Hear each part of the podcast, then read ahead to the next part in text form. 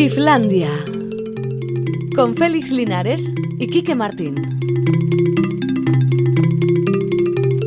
A Rachaldeón, las 4 y 5 minutos y unos segunditos de nada, comienza Islandia, otra vez con Maitane Bujedo. Igual se lo pasó bien ayer, hoy ha vuelto, de momento vamos tirando. Y por supuesto, Alberto Zubeldia, que está de vigilante. Ahí está. Tú también bien, sube otra vez para saludarte. Eso es. Ya estamos dos a dos, parece una- un partido de dobles esto. Sí, Bueno, nunca habíamos tenido tanta gente al otro lado del cristal. a ver, Aitor Aparicio también vigila. Ah, Está ahí, o sube, que sube. son tres contra dos. ¡Hala, sube! Hombre, pero nosotros somos los más no, no llaméis a experimentados. más amigos, ¿eh? No. Nos pesa más el programa subiendo y bajando la sintonía. Bueno, queremos- Hola, mira, ahí entra Raúl también. Ba- Basta ya. Queremos rectificar a nuestra compañera del boletín que ha dado un dato. El boletín de las 4 de la tarde. O sea, el de no ahora, hagáis caso si lo- estáis lo de- en la remisión de madrugada. Eso es, lo de ahora mismo. La obra de la Riaga no empieza a las 7 de la tarde, empieza a las 6 y media, Ay. Porque es muy larga y con estas cosas que no sé si se van a acabar o no, de que hay que terminar para las 9, pues la cosa es a las 6 y media. No vaya a ser que nos despistemos y Claro, y tú- tú- tarde. y tú lo sabes porque vas a ir. Porque tengo que salir aquí a uña de, Ya, ya, autobús Ya, corriendo para llegar hasta allí. Oye, mañana que empiezan dos festivales. ¡Hala, venga! Ah, empieza el FAN, el Festival de Cine Mm. Fantástico de Bilbao, con la película Iyarri Gustía, de Igor Legarreta. Em, por cierto, vamos a dar un scoop ya, un avance y tal. A ver. La semana que viene esta película se estrena en- ya en los cines, el día 14 Vale. de mayo. Pues el jueves anterior, Ujú. La gran Ichiar Tuños, la protagonista, estará aquí en Islandia. Hala, ya lo he dicho. Bien, bien, eso ha sido un scoop potente. Un scoop potente. Sí, y lo sabe a pesar de que él la semana que viene no va a estar. Lo dejo ahí, como otro, un segundo scoop. Ya Bueno, otro festival que se inaugura mañana. A ver. En Vitoria-Gasteiz. Eh, Poetas en Mayo. Novena edición. Ajá. Un centenar de actividades y todas presenciales, no como el año pasado que tuvo que hacerse todo online. Cada cosa lleva su ritmo. La, la verdad es que este es un festival distinto, ¿eh? porque es un festival muy participativo. El público mm, participa mucho en este festival que se desarrolla por toda la capital alavesa. Así que, bueno, apuntarse en la web, porque algunas cosas eh, tienen números clausus, vamos, que no, Claro. no puede entrar todo el mundo. Yo creo que hay que dar un fuerte aplauso aquí para, para, para su promotora y directora Elisa Rueda, que nunca tiró la toalla. Qué hombre, qué mujer más A ver, entusiasta. la gente de la poesía está acostumbrada a sufrir. Y en consecuencia, pues es capaz de convertir en acontecimiento cualquier oportunidad que le deja a la vida. Ay. O sea que ahí está. Y hoy nos han avanzado el Festival de Jazz de Donostia, que se va a celebrar del 25 ¿Quién viene? del 21 al 25. Bueno, la verdad es que es impresionante. Noah con Iñaki Salvador, Buica, Arlo Parks, Cecil McLaurin Salván, Aimé Nubiola y Silvia Pérez Cruz, que no viene ya sola, sino que viene con, con todo el espectáculo del último disco, con Farsa Circus Van. Esto en cuanto a las tías, porque luego además hay montones de música, hay muchos pianistas, aparte de, ese- de Iñaki Tendrán Salvador. un piano que tendrán que rentabilizarlo. Sí, igual les cobran mucho el alquiler. Claro, por eso digo. Franco de Andrea, Giovanni Gidi, Fran Meldao, Kenny Barron, Gonzalo Rubalcaba, Marco Mezquida y luego aparte de los pianistas, el trompetista Dave Douglas, el, percus- el percusionista Mulatu Astaque, el bajista Dave Holland, los saxofonistas Jan Tussen y Eric Selva, la flautista Naisan Jalal, el guitarrista Bill Frisell. La verdad es que... Dave. Holland, ¿eh? Este es de mi tiempo. Sí, sí, sí. be- Bueno, todavía no nos han dicho, claro, no conocemos cómo van a ser los aforos en, en julio. Entonces, bueno, veremos ver. cuántas entradas se pueden, ver se pueden sacar. Pero es un programón, ¿eh? Ay, qué programa, qué bueno. Hala, otra vez a ir a verlo. Bueno, hoy cumple George Clooney 60 años. No es que tenga ningún interés para nosotros, pero como lo han sacado en eh, los informativos, porque parece que, que Clooney cumpla años es digno de ser Sí, sí. incluido en los informativos, queremos reivindicar una vez más la función de un programa cultural. Eso se llama apropiación cultural. Informativos, no os metáis donde no debéis. Además, no es tan guapo. Es verdad. Pero nosotros lo hemos visto de cerca ah, eh, a ver, y el otro día que sacamos en la noche de un informe, está el hombre muy hecho polvo. Tiene la espalda, las vértebras de aquel golpe que le dieron en Siriana. Ah, claro, tiene claro. artritis, tiene. No, no. eh, Y tiene tiene- 60 años muy Y machacado. ahora tiene que cargar con los mellizos. Claro que ha sido uf. padre reciente, hace tres años. Menos mal que le equilibrará el peso de uno con el otro. Ya, porque ya. si es un niño gordo que tiene que llevar en un único brazo. Viva la cultura. quedará- Digo lo de viva la cultura por los datos estos que estamos No, vamos a ver, que apropiación cultural hay de todo. Meghan Markle, por ejemplo, ha publicado un cuento infantil. ¿Por qué? Yo qué sé. ¿Por qué Meghan Markle? Y porque tiene que llevarse el dinero a casa, que Claro. la cosa está muy Ya dijimos hace poco, ¿eh? claro, que ahora no, tienen, no reciben dinero del erario público británico. Ah, el otro día salió Sí que- allí el Harry haciendo el Lelo. Que para que le dieran dinero otra vez. Y, y seguro que le pagaron una. Ah, bueno. Bueno, Sí. eso, ese tipo de cosas. Cosa que a nosotros es, no nos Es que no, no estoy yo muy, no tengo muy claro cómo se lleva esto de la caché de la realeza. Ah, bueno, de la española igual sí, pasta, un ¿eh? poco. Ah, sí, cuesta Sí, mucho, sí, ¿eh? sí, porque la gente todavía se sigue, eh, por, no sé por qué, mucho, todo el mundo es antimonárquico y demás, pero luego le saluda quien Claro, sea de estos claro. desde el coche y ya se derriten. Te voy a decir una cosa, ¿eh? yo creo que tiene mucho mérito lo de la reina de Inglaterra que se tira a la mujer.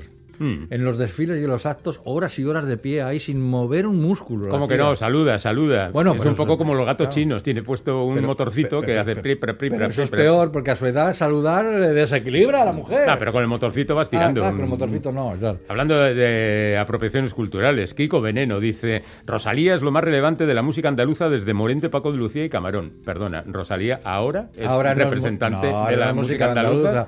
¿Qué es Cuando, esto? cuando, cuando cantaba y venía a tocar en los ciclos flamencos Mm. en Euskal Herria, eh, ahí sí que hacía música ¿Y flamenca. ahora qué?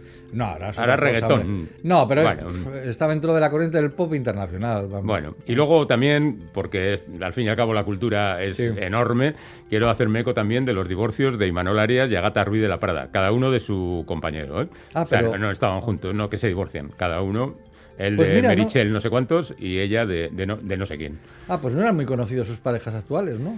Pues no lo sé, no lo sé, yo no las conocía, desde luego, pero bueno, este es un programa cultural, no de cotilleo, Claro, o sea claro, que no claro, conozcamos a esta ¿Y gente. Es como decir, no conozco a Rocío Carrasco, pues vale, no conocer a Rocío Carrasco, ¿por Hombre, qué? a Rocío Carrasco, ¿quién no la va a conocer? Pero puedes decir que no la conoces. bueno, en este es Iparralde, lo que nos están escuchando de, de Iparralde, igual dicen Rocío Carrasco. ¿Quién es esa? Claro, normal. Claro, claro, claro. Como, como nosotros no conoceremos a algunos de los, de los grandes del, del corazón francés, por ejemplo. Mm. Que, que lo sabrá. Poco. Pero una vez muerto Johnny Halliday, yo creo es que verdad, aquello se Johnny Halliday, qué bonito era Johnny Qué bien, qué historias de amor más chulas. y qué eh. rock and roll, Las de Johnny estupendo. Halliday, sí, sí, es verdad. sí. Bueno, eh, estamos haciendo aquí gracias y la gente solo nos ha enviado un mensaje. ¿Y lo vuestro no es intromisión en el mundo rosa? Pues sí, vamos a terminar Sí, ya. sí, sí, es verdad, Pero voy a acabar con esta tendencia al ostracismo al que nos tenéis eh, condenados, porque voy a recordaros que tenemos un concurso Ah, en marcha. por el interés te quiero, Andrés. Ahora vais a es. empezar con el WhatsApp. Pero, un momento, los que mandasteis ayer no mandéis hoy, ¿vale? Porque al final, para cada uno, un puesto. Os voy a decir un secreto, ¿eh? Mm. Si mm, Félix dos veces vuestro nombre, os tacha las dos veces. Cuidado, ¿eh? No, que se no, cabrea eso no mucho con estas cosas.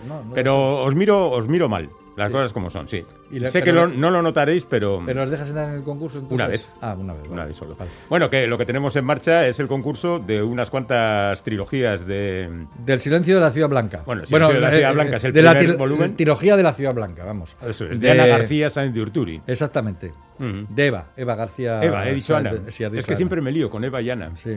Sí. Ah, sí, es, te pasa. Sí, sí, sí, me pasa, tengo un desfase. Un poco como a Brad Pitt, Sáenz que no distingue las caras. Pues yo los nombres Menos Eva mal que y sé Ana. que tu señora se llama Mari Carmen, porque si llegas ya Mm, Sí, sí. a llamar Eva o Ana. Bueno, yo tengo un truco de esto que, que es llamar cariño siempre.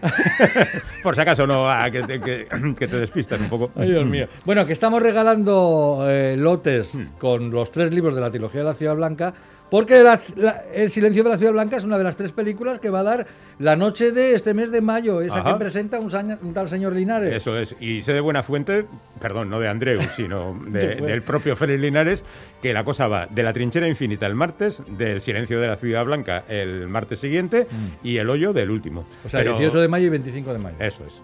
Pero lo que regalamos son eh, packs con la trilogía de la Ciudad Blanca, Es ¿vale? que los otros son guiones originales, no vamos a regalar los guiones.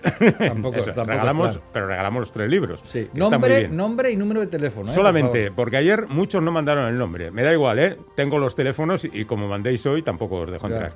Bueno, que el, el WhatsApp es el 688-840-840, que el teléfono de la audiencia es el 901-440404 Mm.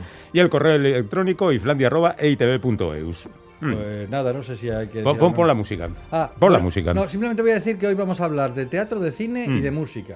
Y que vamos a poner una canción Sí. de un valenciano que se hace llamar Eguala. Y me dices tú, ¿y quién es este tío? Eguala. no, yo te digo que hay uno que dice que como comerciales no tenemos precio. Pues igual tenemos una segunda carrera por ahí. También, también. Ahora que se nos abre el mundo, eh, ya Sí. veremos. Eh, bueno, que decía que vamos a poner música de un valenciano que se llama Eguala. Aunque él de verdad es que se llama Santi Iguala Lapón, pero bueno, le ha parecido mejor llamarse Iguala, porque claro, decir, soy Santi Iguala Lapón, pues igual la gente no se queda con tu nombre. O te ¿no? puede decir de la iguala, ¿de qué? claro, claro, también. Mm, claro. Bueno, ah, este hombre hace electropop. Y la verdad es que lo hace muy bien, es muy majo, ¿eh? Pues ponlo. Eh, al año pasado publicó su primer disco que se titula Espenta. Y hoy mismo ha, ha publicado una canción que la hemos estado escuchando antes y que nos ha gustado. Y que anima a mover el esqueleto. Uy, qué viejo es esto, mover el esqueleto. Sí que es viejo. sí. La canción se titula. Tremenda. Ahí va.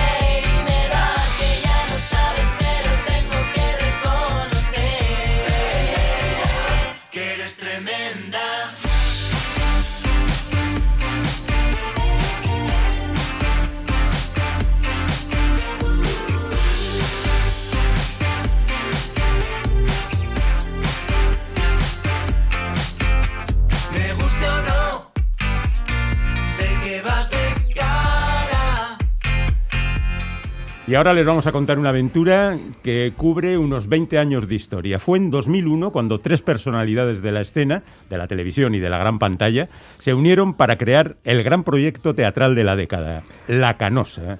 Ellos eran Javier Antón, actor de acreditados prestigio y carrera, Gorka Martín, productor multiusos y actor igualmente, y John Zabal, mago y como tal también actor. Y así comienza la historia. Y llegamos a 2021 cuando la Canosa se pone de nuevo en ebullición y presenta el Instituto T en una gira mundial que les llevará mañana a Sopela, la semana que viene a Musquiz, el mes siguiente a Leyoa y luego ya después a Santurchi, Zumárraga y Beasain. Junquerejos. Para hablarnos de las peculiaridades de esta gira nos va a visitar hoy, lo tenemos ya aquí, Javier Antón. Ustedes conocen a Javier porque se ha pasado la vida en la pantalla de su televisor, en Vaya Semanita principalmente, donde inmortalizó al personaje del Jonan de Baraca, pero también ha estado en Euskolegas, Zumbados o Euskadi Movie, además de proyectos internacionales como Velvet, La que se avecina y Allá abajo. En cine se le ha visto Novava y Abracadabra y en teatro en Bilbao, Bilbao, Cocedito madrileño y porno, así tal cual. Algunas virtudes tendrá para protagonizar tantos y tan variados papeles. Javier Antón, Arracha León. Arracha León, ¿qué tal? ¿Cómo Bienvenido. estáis? Muchas gracias. Bien, bien hallado. Bueno, ya teníamos ganas porque a nosotros siempre nos había eh, rondado por la cabeza lo de la canosa y, y la verdad es que hemos hecho una sucinta historia de la canosa, pero igual es que no hay demasiado que contar. Em, eh, Gorka, John y yo, Sí. eh, aparte de ir al mismo colegio, Santa María de Portugalete, con los menesianos, Ajá. coincidimos en la escuela de teatro, Anchieta, estaba aquí en, en Deusto, y había una sí, profesora de violín, de pelo cano, Mm. ¿de acuerdo? Y eh, estábamos los tres locamente enamorados de ella. Acabo de usar una palabra que no es eh, correcta, es un eufemismo, pero en honor a ella es la... Dicho queda. Eso es. La canosa, la La canosa. canosa todo junto y con K. ¿Y qué, pasó, ¿Y qué pasó con la canosa? A ver, cuéntanos Que no un nos poco. hacía ni puñetero caso. Ya, bueno, va, eh, pero eso, eso estarás acostumbrado, no pasa nada. Eh, sí, bueno. eh, Pero sí. no, yo lo que quería que una, de- decir es que una vez nombrada la compañía como La Canosa, desde 2001 a 2021, ¿qué ha pasado? Vale, pues eh, en 2001 eh, eh, montamos un espectáculo de café teatro, nos fuimos al pequeño tablado, sobre todo por eh, Bilbao y alrededores, y después la vida eh, nos llevó a cada uno por, por su lado, y 20 años después, eh, pues no me preguntes por qué, pero la cosa, la cosa salió, el germen estaba ahí desde hace mucho tiempo, y dijimos, ahora. Ahora que el mundo está a punto de desmoronarse, ahora que, que hay Pero- pandemia pero mundial, ¿qué, pero ahora. ¿qué, pensaste? ¿Qué pasó? ¿Quedasteis en una queda de- por Zoom y dijiste, oye, que tenemos que hacer algo? Qué aburrimiento. La verdad es que no me acuerdo ya, Ah, ya me- la, la memoria me falla, pero yo que sé, una mala tarde tiene cualquiera. Bueno, salió. bueno, bueno, a vosotros que os gusta el riesgo, porque justamente salir ahora, pues vale. El Instituto T, escrita e interpretada por John Zabal, dirigida e interpretada por Gorka Martín. Y Javier Antón solo interpreta. Soy el más tonto de los tres, queda claro.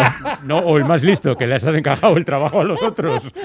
No, no, era- es, una cuestión de genialidad. Ellos son mucho más geniales que yo. Yo soy monotemático. De hecho, ellos, ellos compaginan esto con, con trabajos eh, eh, respetables. El único titiritero eh, al uso soy yo, hay que, hay que decirlo todo. Oye, eh, hemos visto el cartel de la película y no habrá un señor que se pasa toda la película detrás de un periódico. Que no es una película, No, que es una obra de, de, de la teatro. obra de teatro, sí. No, no. Es que hemos visto a un tío que asoma. Ese es Gorka. Sí, es. Gorka y como es el menos atractivo, pues le, le pusimos detrás de... No, por favor, si me está escuchando me va, me va. No, eh, al final, eh, quiero decir, eh, tiene la estética del cine negro, del cine negro americano de los años 50. Eh, hay, hay- hay un, hay un detective eh, que está inspirado, no sé si en Sam Spade o en Philip Marlowe, y está encargado de buscar a un genio de las redes sociales eh, que ha sido secuestrado por un por una institución secreta que empieza por la letra T, pero que no puedo desvelaros el nombre porque Claro, claro. podría poner en riesgo vuestra vida. El Instituto T. Exacto, eh, de verdad, sería, sería nefasto para, para Bueno, vuestro futuro, así que mejor No te preguntaremos más por ello. no, no, no, no lo hagas, no lo hagas. Y, y bueno, eh, yo interpreto al, al- al- al- al detective y al mismo tiempo interpreto al, al genio de las redes sociales, así que creo que es bastante imposible que, que uno pueda encontrar al otro y viceversa. Ah. Hombre, yo entiendo, yo entiendo que es fácil interpretar al genio de las redes sociales, pero hay que reconocer que el detective en realidad es un fracasado. Entonces supongo que a ti te habrá costado mucho interpretar un papel tan radicalmente diferente a ti. Eh, eh, Ay, perdón. luego, luego, luego te doy los 50 Ah, ah, euros. no he dicho Vale, nada. luego No, te doy los ni siquiera 50 me euros. Te advierto que habíamos quedado en 70, ¿eh? Ah, ah, perdón, perdón. No, bueno, eh, no sé qué decirte. ¿no? Bueno, bueno, no te preocupes. Que lo- eh, en este punto era el momento que te teníamos con las defensas bajas pa- para preguntarte cuánto debes a, a tu personaje de Baraka. Ah, para hacer un poquito de historia fuera de la.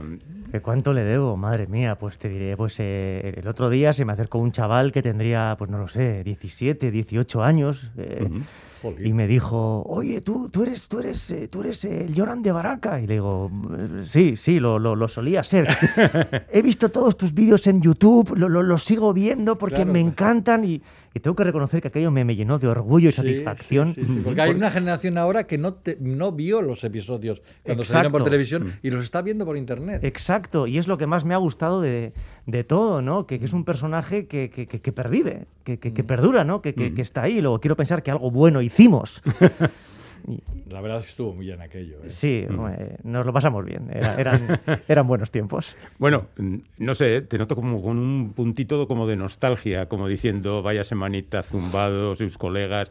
eh, entonces sí que eran buenos tiempos, y no ahora que estamos en la ruina. Eh, sí, sí, sí. Bueno, se echa un poco de menos la, la ficción, pero bueno, ya, ya que estamos, eh, qué sé yo, eh, ahora, ahora que estamos en, en época de revivals, que, que Mm. todo vuelve, el precio justo, eh, policías, eh, Cobra Kai, Dios mío. Cobra Kai, qué bueno. Igual habría que hacer una revisión del personaje de Jonan de Baraka, ¿no? 20 años después, ¿cómo ha acabado? Eh, Ostras, qué bueno. no lo sé, no lo sé. El Jonan. Yo sé. aporto ya para que Sí. el casting sea, la- eh, quiero decir, el casting no, quiero decir, la cosa de comer, Sí. a la altura de las circunstancias, que el Jonan se haya hecho millonario, que vive en Miami, No, no en tiene- un palacio. No, no tenía mucha pinta, eh, feliz. Bueno, eh, a ver, si Vale. Trump ha llegado a presidente de los Estados Unidos, a ver por qué el Jonan no puede ser rico. Sí, ¿por qué no? O todo lo contrario. O ¿no? todo lo contrario. No lo Yo sé. lo digo por- para que el catering sea bueno. Hombre, yo, pero que- que- si, pu- si pusiéramos a, a Jonah ¿no? en, en lo que es en, en la punta de la pirámide, yo le pondría, no sé, de, de- de concejal o algo así, ¿no? Un, un tío que ha triunfado de verdad por sus propios méritos. Aquí, aquí hay un oyente que dice, el pijo Donostiarra también le sale estupendamente. Ah, sí, Los señor, colegas, los ¿no? colegas, sí, Sí, sí. sí, es, es- sí, es, es- es curioso. Un- Uno que es, yo que soy una, no sé, yo soy de la margen izquierda, de donde vivimos en panales y subimos cuestas a diario, pero no sé por qué, sí que es verdad que, eh, bueno, aquello fue mérito del, del- del director, de- evidentemente, pero yo, yo no me veía en el personaje en absoluto y, y sin embargo, pues, caló, caló, Mm. caló. Ya, ya, ya. Oye, ¿a ti te ha perjudicado de alguna manera para tu carrera eh, profesional el que, eh, eh, que, que digan, a ver, este hombre, papel Sí. cómico? Sí, Sí. sí. O sea, vamos, que a ti te gustaría hacer todo tipo de teatro. Sí, y la semana pasada ya me pasó dos veces. No os voy a, ¿La no, voy- no voy a entrar en, sí, no voy a entrar en detalles, pero sí, ya me, me ha pasado. Eh, Al final te asocian mucho a, Mm. no, pues a un estereotipo de, de comedia, Claro, pero bueno, eh, tampoco me quejo, tampoco me quejo porque me, me- me- encanta la comedia y es, y es lo que más me gusta, pero sí que me gustaría abrir un poco el, el- el- el- el abanico, el, el- el- el espectro de, de trabajo. Estoy en ello, estoy, estoy Ah, trabajando sí, en ello. ¿eh? Sí, Sí. sí. O sea, que va a haber sorpresa ese... Bueno, eh, bueno, alguna cosilla he hecho, pero, eh, Bueno, aquí, aquí, aquí hay movida en el WhatsApp. ¿eh? el Jonan en Miami, no me digas que ya no será de Baraca. Hay como gente solidaria contigo. Sí, y, y por lo que veo, gente dolida. Eh, ¿Cómo que es eso de que se va de baraca? Jonan siempre será de Baraca, pero bueno, pues, en fin, no se puede pagar impuestos en Miami, ¿no? Tampoco. que- Oye, ¿cómo ha sido el reencuentro con tus compas? Muy bien. Sí. muy- o sea, quiero decir, eh, al final, eh, an- antes que compañeros somos amigos y, y eso empieza a ser un problema, porque cu- cuando hay que tomar decisiones, nos llevamos tan bien que nos cuesta discutir Sí, y sí. tirarnos eh, los trastos a la cabeza y decirnos las cosas, pues como tienen que, que decirse, ¿no? Así que digamos que donde hay confianza da asco, pero ya te digo, son, son, son estupendos, son, son amigos y compañeros. Mm. Y socios. y socios a partir de mañana. Para lo bueno y para lo malo. Oye, eh, vamos a ver, si tenéis tanta imaginación en la obra teatral que habéis montado como en lo que sería el programa de mano, ¿no? Eh, que no se imprime, pero que No, no, queda ahí. está prohibido. Decís que habéis mezclado a Valle Inclán con Leslie Nielsen y que le habéis puesto unas gotitas de David Mamet y de Fernando Arrabal. ¿Esto qué es? ¿Ambición, publicidad o directamente mentira? Es mentira, evidentemente. no, es más Leslie Nielsen que otra sí, cosa, ¿no? eh, sí, eso, es que- sí, totalmente. Eh, tiene, insisto, tiene estética de cine negro americano y Mm. cabe todo tipo de humor, ¿vale? Desde la- el sarcasmo, la ironía, pasando por el, el- la, la- por la, la cita cultural deformada, el gag Mm. bestia, o sea, todo. Tiene vocación eh, lúdica, queremos que la gente se lo Mm. pase de miedo y que se ría, creemos que además todos necesitamos un poquito de eso ahora.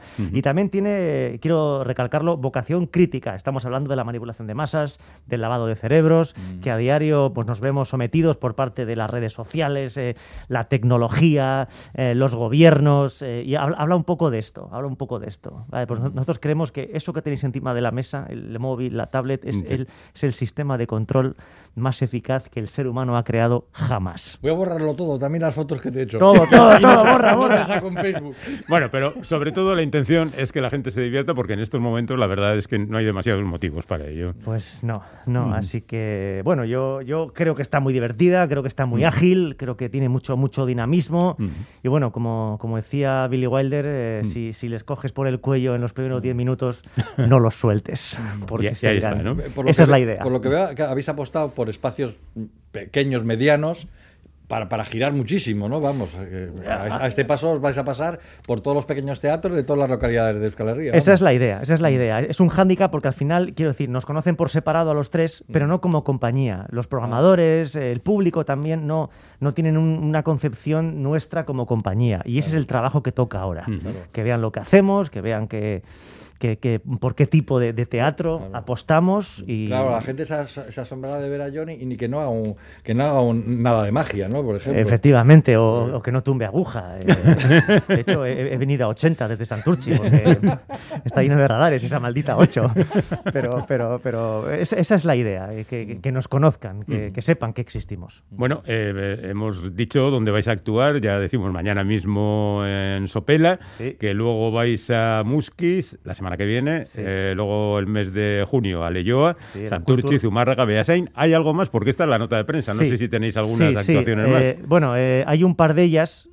Yo diría tres, eh, están, a- están medio apalabradas, no están cerradas todavía, estamos, estamos trabajando en, en ello, pero ya te digo, o sea, Joder, qué contentos, ¿no? Estaréis entonces. Sí, para ser nuestro primer año de vida Sí, estoy eso, muy contento, sobre eso. todo porque yo me he encargado de la distribución de este asunto.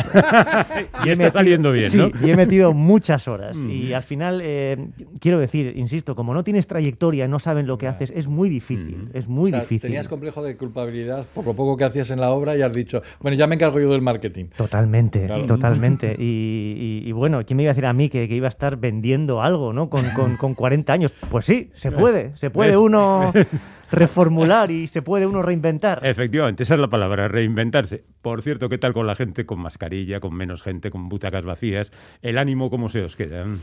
Pues mañana te lo digo, Mm. mañana te lo digo, porque sí que tenemos todo vendido en, en Sopelana, pero, Todo pero tiene- vendido, pero con las tiene truco, medidas de- Efectivamente, es, truco, es sí. mitad de aforo, eh, en Sopelana caben 186, si no me Mm. equivoco, tenemos mitad de, mitad de sala, pero bueno, como es una sala re- recogida, Mm. creemos que, que- que va a estar bien, que vamos a hacer, eh, no sé, estruendo. Así que bueno, a, a ver, a ver, no lo sé, eh, es la primera vez que voy a hacer teatro desde que hay pandemia, Ya os contaré, Bueno, bueno. ya os contaré. Pues desde aquí mucha mierda, ¿eh? que, Es que que es recalco. la fórmula, siempre lo digo porque los oyentes dicen, qué grosería, es la fórmula que hay entre los teatreros para desearse suerte, que es una vieja historia de los caballos que cagaban. Uy, perdón. hasta ahí, hasta ahí. Javier Antón, compañero, muchísimas gracias por pasar por aquí. Gracias a vosotros, muchas Y gracias. que la cosa vaya de verdad. A ver si dentro de seis meses charlamos y decimos, me he hecho millonario, me voy a Miami, ¿vale? Hecho, y ya que, este, ya que he venido hasta aquí, merece una buena crítica, ¿no? Hombre, por supuesto. Hombre, Buena es- crítica quiere decir una crítica dirá. ajustada. Efe- o- vale, de acuerdo. O Don Agus también puede ir Como por ahí. Humphrey Bogart en el cuarto, por ahí. La Canosa y el. Instituto T. Mucha suerte, Javi. Gracias. Islandia, donde la modernidad adopta las formas más sorprendentes. Ah, Everybody's heard about the bird. Bird, bird, bird. The bird's a winner. Well, a bird, bird, bird. Bird is a winner. Pues entre una cosa y otra, hacía un montón de tiempo que no pasaba por aquí Irache Fresneda, así que doblemente bien recibida. Irache, arracha al león. Arracha el león. Bueno, Hola, está de Irache. vacaciones un poquito, ¿eh? Ya. Bueno, pero es que nos ha pillado tanta fiesta y tanta cosa por el medio que Sí. vamos, no, no hemos podido hablar Y- contigo. y jueves tontos que hemos pra- ido a hacer otra cosa. Prácticamente un mes o algo así, que no, es- que no Oye, qué días nosotros. tan extraños, ¿eh? Es la primavera muy rara. Y qué rápido pasa el tiempo. Sí, pasa muy rápido el tiempo, sí. Eso, cuidado con estas cosas que dices que evidencian que has alcanzado una edad. Hombre, es que he alcanzado una edad. Pues y no qué se- bien no que se la te- haya no se te alcanzado, nota ¿no? nada, te lo digo. Gracias, Feliz, gracias. Bueno, hoy empezamos. te quiero. hoy empezamos una pequeña serie. ¿no? Sí, vamos a empezar otra vez con una pequeña serie. A ver. Porque nos va, nos está yendo bastante bien, me parece. Que- Muy sí, bien. claro que sí. Sí, porque un programa al final es corto para contar todo lo que se quiere contar. O sea Exacto. que. Así que si abrimos el melón, vamos a abrirlo. de Espera, verdad. déjame que piense. Maquillaje y peluquería, eh, efectos especiales. ¿De qué va esta vez? Todavía no. Ah, todavía no hemos llegado ahí. Lo estamos considerando. no, vamos a ir al corazón eh, de las películas, vamos a las historias. Vamos a ver quién las crea, porque generalmente eh, oímos hablar de directores, de directoras, pero muy pocas veces de guionistas. Cuando, cuando son los mismos que los directores, un poquito más, pero si no. Exacto, cuando se confunde, porque además, incluso cuando ocupa eh, el director o la directora el mismo rol, Ujú. solo se habla del rol del director o Sí, directora. sí, sí. Bueno, el, el guion, en definitiva, es el fundamento de, de cualquier relato, aunque sea experimental, imaginaos lo que estoy diciendo, qué barbaridad. Hay que pensar, hay que investigar, hay que trazar, eh, incluso hay que ir en contra de las narrativas convencionales, ¿no? Eh, para poder em- eh, bueno, pues cine experimental. Vamos a empezar con algunos consejos sobre guion. Ah, muy bien. Ah, muy bien. Eh, últimamente, mm, para el alumnado ando buscando siempre, bueno, pues eh, estímulos. A ver, un estímulo, unos consejos de estos de, de perogrullo, ¿no? Y hace poco me acerqué a, a cosas que suele, que decía Márquez en los talleres de, de San Antonio de los Baños. García Márquez, el Eso escritor. es, En el Cuba. escritor en Cuba. Una escuela que además fundó él, ¿no? Y bueno, pues una de las cosas más importantes que dice y que yo creo que manejamos también todas las personas que, que escribimos guiones, no solo para cine, sino para la radio, para, para la televisión en general, eh, que no existe un único modo de, de- de hacer un guion, ¿no? Es decir, que hay que inventarlo. Cada vez que tenemos un programa nuevo, nos inventamos un nuevo guion. Cada vez que tenemos una nueva película, tratamos de, de buscar formas de, de escribir ese relato, ¿no? de, de contarlo. ¿no? Y para mí eso es fundamental porque estamos muy acostumbrados y acostumbradas en las escuelas de cine a encorsetar los modos de trabajar mediante libros, manuales, los clásicos. Puedo empezar por Sid Field, ¿eh? pero puede acabar por muchos otros. Eh, me parece que otro de los consejos fundamentales puede ser también que hay que saber de montaje, sobre todo en el cine. Ujú. También diría que en la radio, ojo, ¿eh? También, Porque también. yo creo que para mí la escuela ha sido eh, el audio, o sea, la radio y el montaje ha sido una escuela fundamental para entender también eh, el montaje.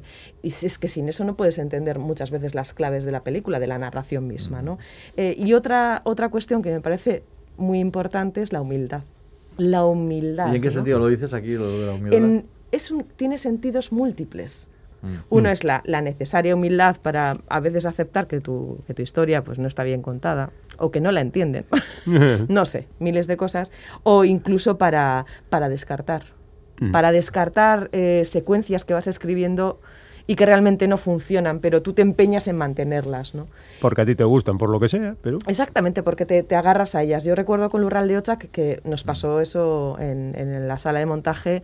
Yo la tenía escrita de antemano y al final una, una la, la acabamos descartando ¿no? y, Ajá. y alejándole. Después de que nos dio mucho, mucho trabajo, ¿eh? estuvimos un mes con una secuencia de, de dos minutos.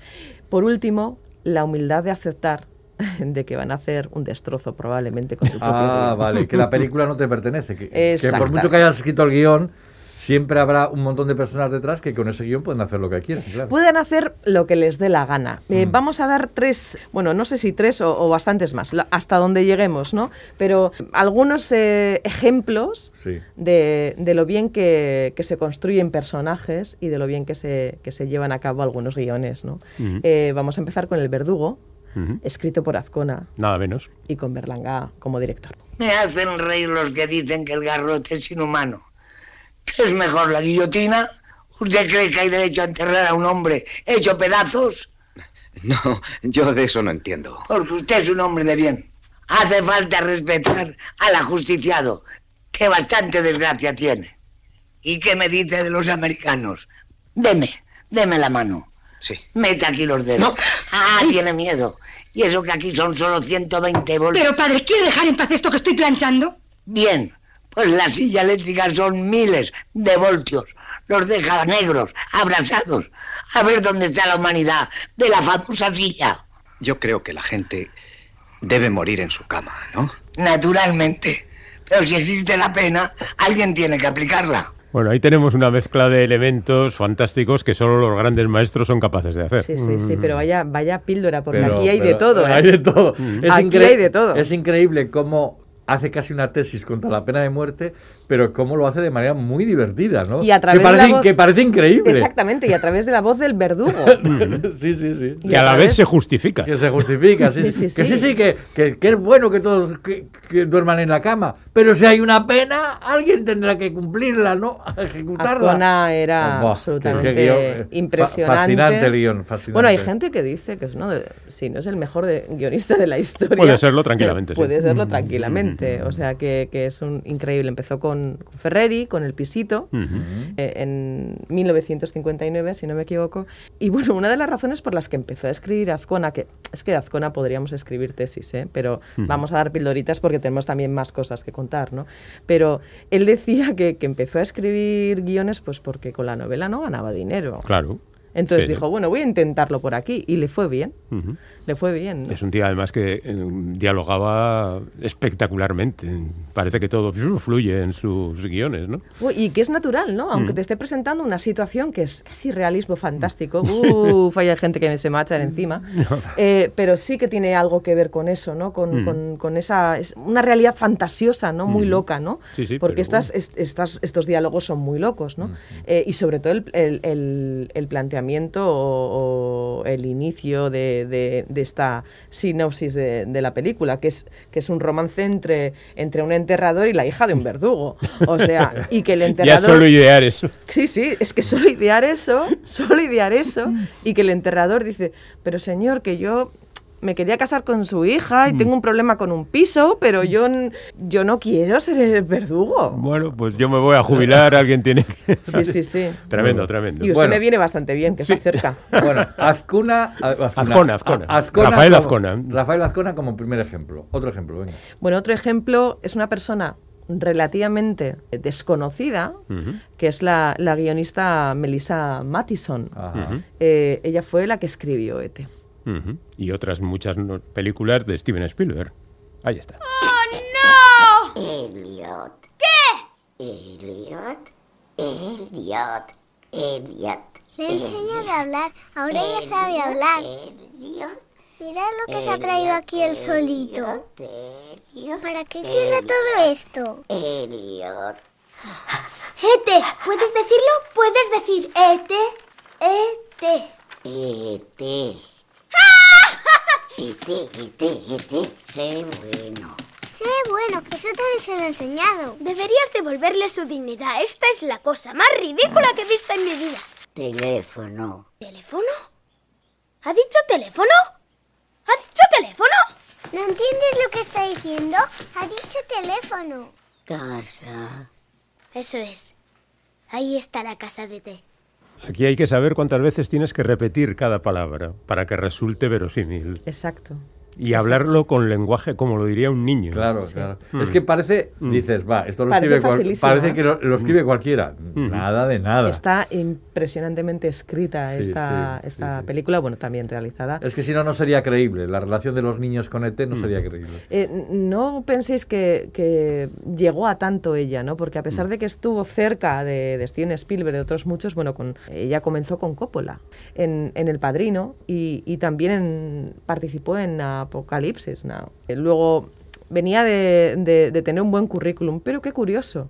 Pocas veces he oído hablar de ella, sinceramente, pocas veces, por lo menos por aquí. Sí, Probablemente en Hollywood es más conocida, por ser además la segunda esposa de Harrison Ford. Por eso, ¿no? es más famosa por eso que por sus guiones. Sí, que fue una, una de las razones, eh, esa, eh, esa pareja o ese Mm. matrimonio fue una de las razones de la- por las que ella, de alguna manera, se apartó de- del guion, de escribir, del cine, pues porque fue madre, ¿no? Entonces eh, se apartó un poco de, de- del cine. Es curioso que también escribió muchas, muchos guiones con seudónimo. Se hacía llamar Josh Rogan.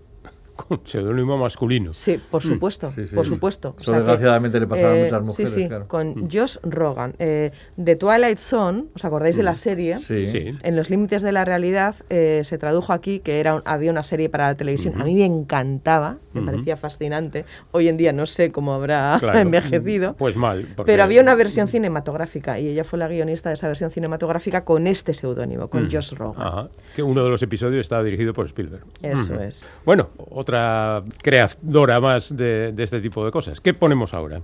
Bueno, pues yo me iría hacia, hacia algo llamado posmodernidad. Eh, hacia lo posmoderno, hacia la ruptura de las convenciones narrativas, hacia el palimpesto, eh, hacia todo eso que hace Quentin Tarantino en Pulp Fiction. Copia bien. Esta noche una afortunada pareja se llevará este precioso trofeo que Merlin ahora les enseña. ¿Quiénes van a ser nuestros primeros concursantes? Aquí quiero bailar. No, no, no, no.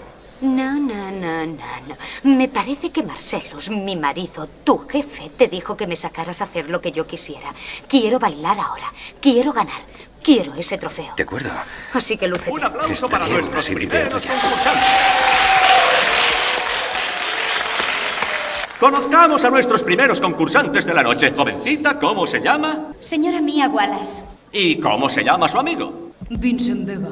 Bien, a ver lo que saben hacer. Vamos allá.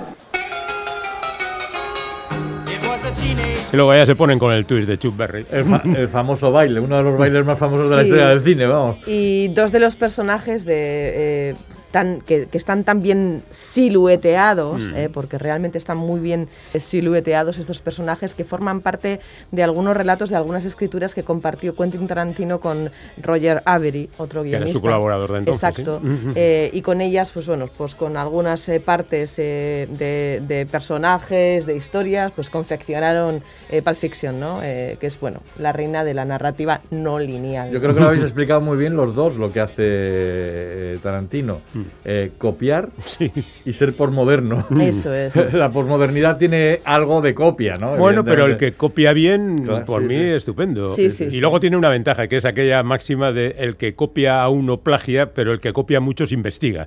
Y eso es lo que hace Tarantino. Exacto. Investiga y copia a todo el mundo. Bueno, y es que ha visto mucho cine, ¿no? Claro, y sigue viendo mucho cine y eso se Mm. nota, ¿no? Mm. Eh, Quentin Tarantino, que este es uno de los casos en el que el director es también al mismo tiempo guionista, ¿no? Mm. Bueno, ironía, eh, diálogos, a veces con doble sentido y que no son fáciles sí. de pillar, casi parecen chistes privados. Y bueno, hay mucha literatura pulp flotando en el ambiente de, de- de esta película, ¿no? Que está muy bien contada, ¿eh? muy bien contada y, Pero, por y ejemplo- bien escrita. Bueno, un último ejemplo. Un último ejemplo, en este caso eh, de Kelly Cowen, que es otra mujer poco conocida también, que Ajá. ha sido directora, pero bueno, no ha tenido mucha suerte con sus películas.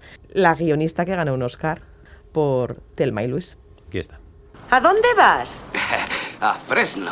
Te hemos encontrado en todas partes.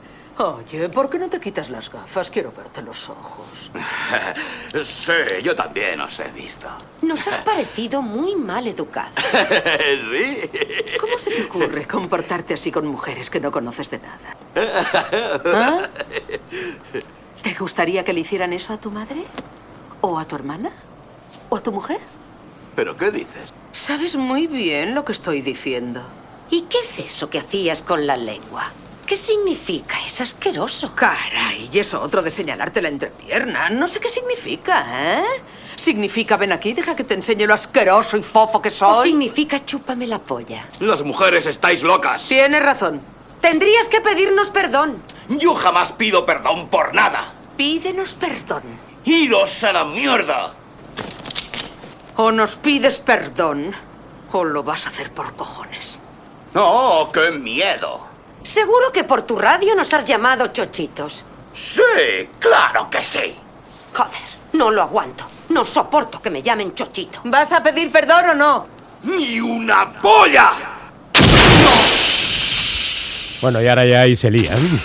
Hasta que el camión explota entero. Sería parda. Bueno, pues este tipo de diálogos fueron los que dificultaron la producción de precisamente de la película, ¿no? Mm. Porque, Porque las bueno, productoras. a- las productoras no querían saber nada de, de- de unas mujeres que se defendían de la violencia machista pues precisamente utilizando la violencia, ¿no? Y en este Mm. caso que llega que llega a legitimarse, ¿no? Porque empatizas con, con los personajes, ¿no? De todo lo que están sufriendo. ¿no? Sí, sí, sí. claro, sí, claro. Muy bien contada y, y que merece precisamente eso, ¿no? Eh, esa eh, un, un Oscar a, a la mejor escritura. Una película de Ridley Scott que recomendamos fervientemente desde Finlandia. Bueno, estos son eh, guiones originales para películas, pero luego están esos otros que son los que se basan en novelas, en obras de teatro o hasta en una canción que ha ocurrido en algunas ocasiones. Tenemos entonces segunda parte. Tenemos segunda parte, Muy bien. en un par de semanas. En un par de semanas volverá aquí Irache Fresneda. Compañera, hasta entonces, besos. Agur. Agur.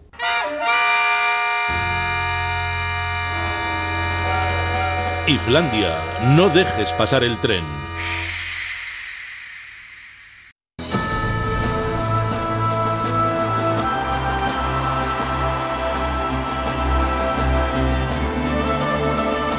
¿Qué ha sido lo más comentado en la última semana? Las elecciones madrileñas, la subida de la luz, eh, el aniversario de la muerte de Bonaparte o la ausencia de Dani Álvarez en esta sección. A Racha Aldeón, Dani Álvarez. A Rachaldeón, amigos. Hola. ¿Cómo estás? Ha, ha vuelto. La gente estaba ya descorazonada. Pues no me extraña, no me extraña porque me han contado que la semana pasada os dedicasteis a poner abueladas. No será verdad eso, ¿no? Eh, eran cosas todas, todas con 50 años. Sí, exactamente, exactamente. Pero bueno, oye, oye, Bueno. no, no nos mires con esa cara porque nosotros no tuvimos la culpa. uno, claro. Invitamos a Jerry Corral y Jerry, Con- contra- contratamos a un especialista en música. Además tengo- a ver, yo de a- su época heavy, es Le- decir, de los años 70, Le luego ya lo dejó. Le tengo mucho aprecio a, a- a Jerry, pero, pero eso ¿Qué? de que fui una vez heavy cuando era joven y luego ya se me pasó, sabéis que es inaceptable. Conozco así que ha hecho, de Ya. gente que ha hecho eso. Ya, Mm. ya. Ha juntado los dedos, incluso mucha gente que dijo yo era de izquierda. y, y luego, lo- mira. ¿Y luego qué? ¿Se hicieron socialdemócratas o qué? Oh, Demócrata cristianos.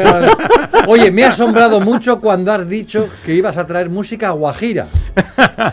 Música guajira. El chiste del ¿eh? día.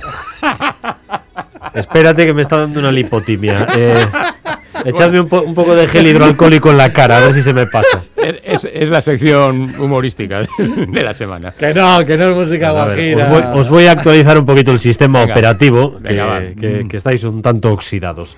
Bueno, traigo el, el disco del año en, en el género metal, sin duda, el disco del año 2021. Tú traes Y diréis, aproximadamente "Ah, te siete de la discos del moto, año". fantasma, no sé qué, que estamos en mayo todavía.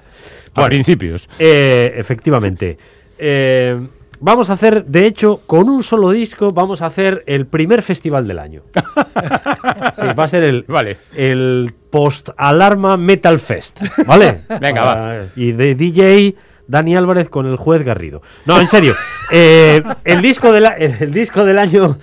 El disco del año se acaba de publicar y es el disco de Gojira. Va a ser el disco más, más importante de este 2021. Si tú lo dices. Porque se han convertido en la banda más influyente del metal. eh, y punto, ya está. Y Sí. Ahora pon música si quieres. ¿no? Venga. Ya, ya me he quedado a gusto.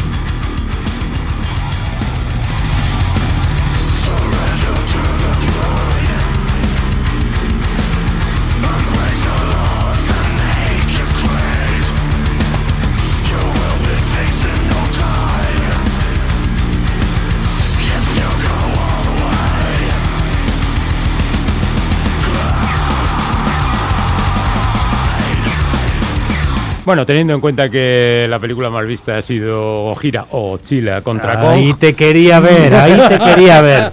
Ahí te quería ver. Gojira, que es, eh, es el antecedente, ¿no? No, De- no, es de el, el- es, el, Godzilla. es el nombre de Godzilla en Japón. El nombre O sea, de el, nom- el- nombre auténtico. O sea, que se dice Bueno, Gojira. Gojira en japonés, sí. Bueno, os voy a recordar brevemente eh, unas nociones básicas de, de este grupo para que cuando veáis a alguien por la calle con una camiseta de Gojira sepáis de, de qué se trata. Perfecto. Eh, es una banda de Bayona, Es una banda de, de Iparralde, eh, compuesta por los hermanos Duplantier, Joe y Mario, el guitarrista Cristian Andreu y el bajista Jean-Michel Labadie. Tienen como 20 más de 20 años ya de, de trayectoria y acaban de publicar su séptimo disco. Es una banda, mm, pues probablemente de las bandas de, de este país, una de las más internacionales o las que más éxito tienen. De hecho, han estado eh, nominados en dos ocasiones al, al Grammy en la categoría eh, metal. Su anterior disco, 2016, se tituló Magma. Eh, ya por aquel entonces habían sido teloneros de Metallica a nivel mundial y, y- y empezaron allá a encabezar eh, festivales. ¿Y, y qué tienen de particular Gojira? Bueno, en mi opinión es una banda que ha transformado los cánones del metal. El viejo heavy metal, ¿de qué nos habla en general? Bueno, mm, de cruces invertidas, eh, eh, unas iglesias, re- temas religiosos, ocultismo. Catástrofe. Pero eh, estos chavales le han dado la vuelta al mensaje y para conectar el metal con las nuevas generaciones, estos nos hablan de ecología, eh, de salvar el planeta, eh, de, de rollo místico y psicodélico, pero eh, muy actualizado a lo que es, bueno, pues esta década. Y, y su nuevo disco se llama Fortitude. Acaban de, de publicarlo. Bueno, realmente ellos ahora están establecidos en, en eh, Nueva York, pero mm, han logrado eh, ir haciendo poco a poco su música más digerible. Y habéis escuchado est- esta Mm. canción y diréis, con la grasa que dan, más digerible. Bueno, es que al principio la música de Gojira era muy compleja. O sea, era eh, casi casi para escucharla con GPS. Eh, y las primeras veces que la escuchaban, eh, mu- muchos metaleros decían, "Bueno, esto es, esto es muy difícil, esto, es, muy, ya. esto es muy complicado. Eh, pero poco a poco han ido abandonando esas, esas complejidades.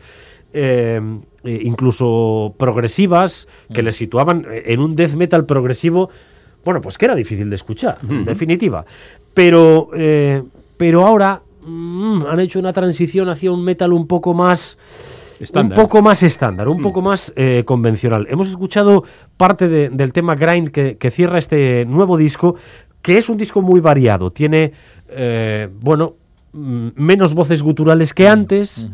eh, tiene bastante, bastante de psicodelia, lo que yo interpreto que son eh, guiños a, a Black Sabbath, entre, entre otros. Y, y en esa línea me gustaría que escucharais este, este tema que se titula eh, The Shant, que es, es pura psicodelia Black Sabbathiana.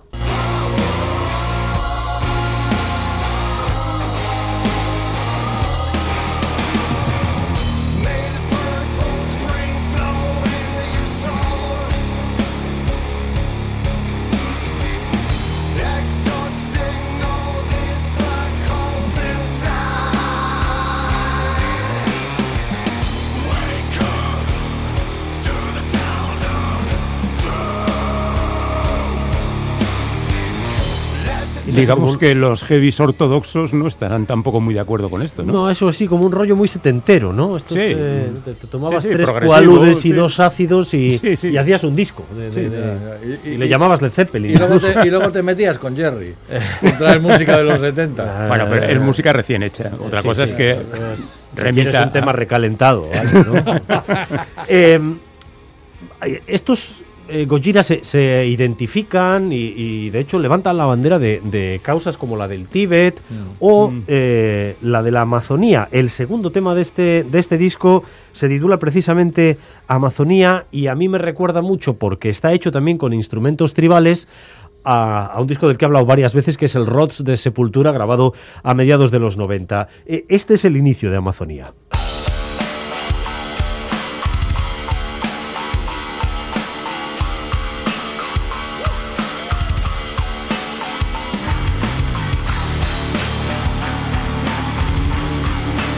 Así empieza, pero bueno, esto es para que nos llevemos bien. Luego Vale. ya viene un poquito más de caña. Vale.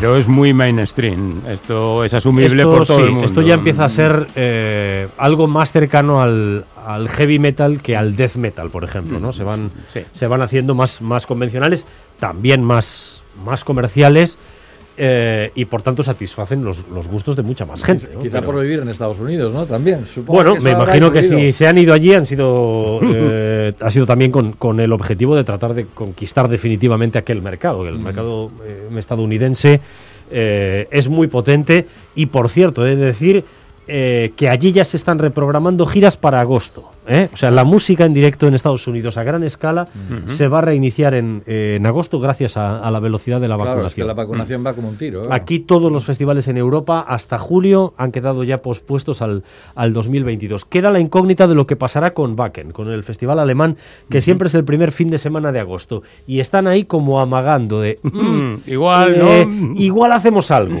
Eh, no han desvelado nada, pero, pero bueno. Y, y Gojira van a, van a girar por Estados Unidos eh, a principios de, de otoño. O sea que aquí todo lo que se está retrasando en, eh, al 2022, bueno, no sé si podremos acelerar algo, pero desde luego en Estados Unidos la vida musical a gran escala va a volver en el, en el 2022 y estos eh, pues, pues lo van a petar, lo van a petar. Yo creo que hay que montar unos grandes festivales en el norte de África para el otoño-invierno. Norte de África, está bien. Digo yo. Nosotros este fin de semana de momento tenemos el Post eh, Alarm eh, Metal Fest. ¿eh? Y van a tocar Gojira. Efectivamente. Que, que no es Guajira, que es Gojira. Vale. Dani Álvarez, compañero. Venga, nos vamos con, con un último tema de su disco, con super groove metal titulado Hold On. Agur. Ahora, ahora todos.